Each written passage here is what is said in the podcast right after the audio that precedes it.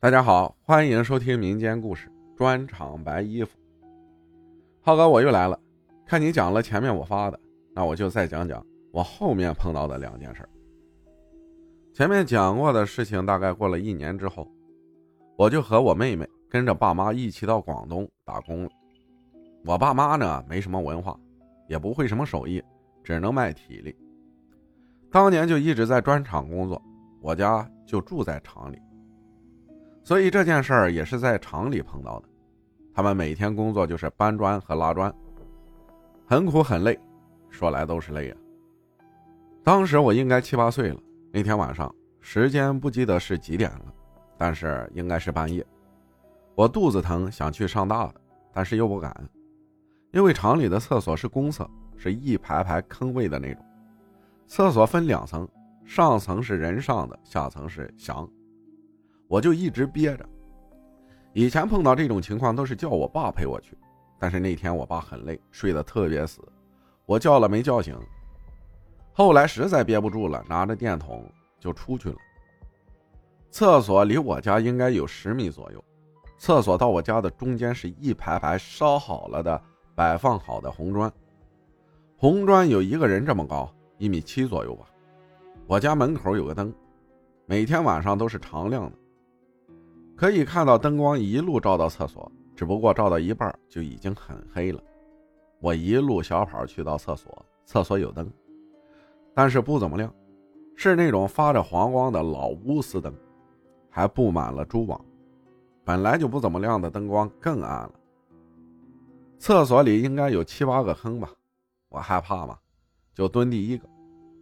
第一个坑的旁边是门口，里面的不敢去。而且那种厕所分上下层嘛，下层是很黑很黑的，就在你当下。晚上一个人真的怕，但是我有手电筒嘛，而且厕所有灯，虽然不是很亮，但好过没有。但是外面很黑，然后我就把注意力全放在外面了，拿着电筒在门口往外照。从我的位置可以看到我们家门口的灯。前面说了，厕所到我家之间有一堵一米七左右砌着的红砖。因为红砖在厕所的前面嘛，所以那堆红砖挡住了灯光。面向我那一面，因为背着光嘛，所以很黑。我就蹲在那个位置照啊照，哪里黑我就照哪里。手电筒就在门口往外照，来回晃。我当时真的很害怕。我蹲了大概几分钟吧，突然，当我把电筒往这堆红砖上照过去的时候，看到了一套白衣服。第一眼我没仔细看。以为是谁在那儿晾衣服忘收了，可是，一想，我刚刚来的时候是从红砖这里过来的，没看到有什么衣服啊？难道是我跑过来没注意看？可是我刚才一直在照这边，也没看到有这衣服啊。然后我又照了回来，这次我是仔细看了，衣服是上下正正的，是一件白布麻衣，中间分开有扣子的那种。但是眼前这个衣服是扣好了扣子的，裤子也是白色的。再仔细一看，我当场吓了一跳，因为我发现那套衣服是中空的。因为那个厕所是分上下层的，我在上面是一个微微向下俯视的角度，所以我看得很清楚，是有人穿着鼓起的状态，而且是立着的，但是我却没有看到肉体。没有头，没有手，也没有脚，但是是立着的。我人当时就吓傻了，我以为我看错了，然后把电筒照到了别的地方，但是眼睛却还是在看着那个位置。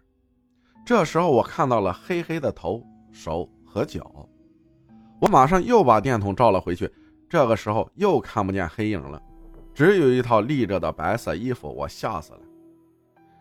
直接没了上厕所的感觉，因为太怕了，我一直照着他，生怕他不见了。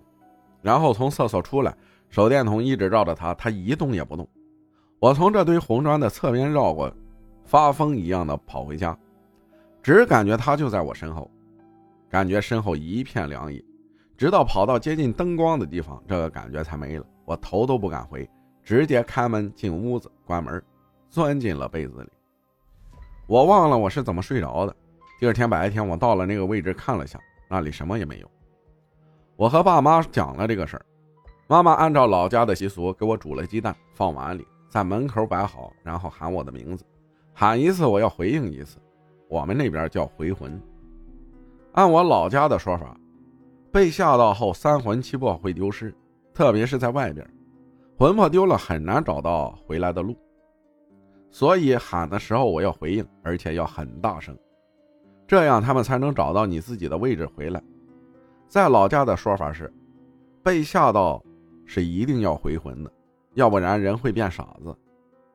魂魄回来会进入鸡蛋中，然后我再吃掉鸡蛋，那就算是归位了。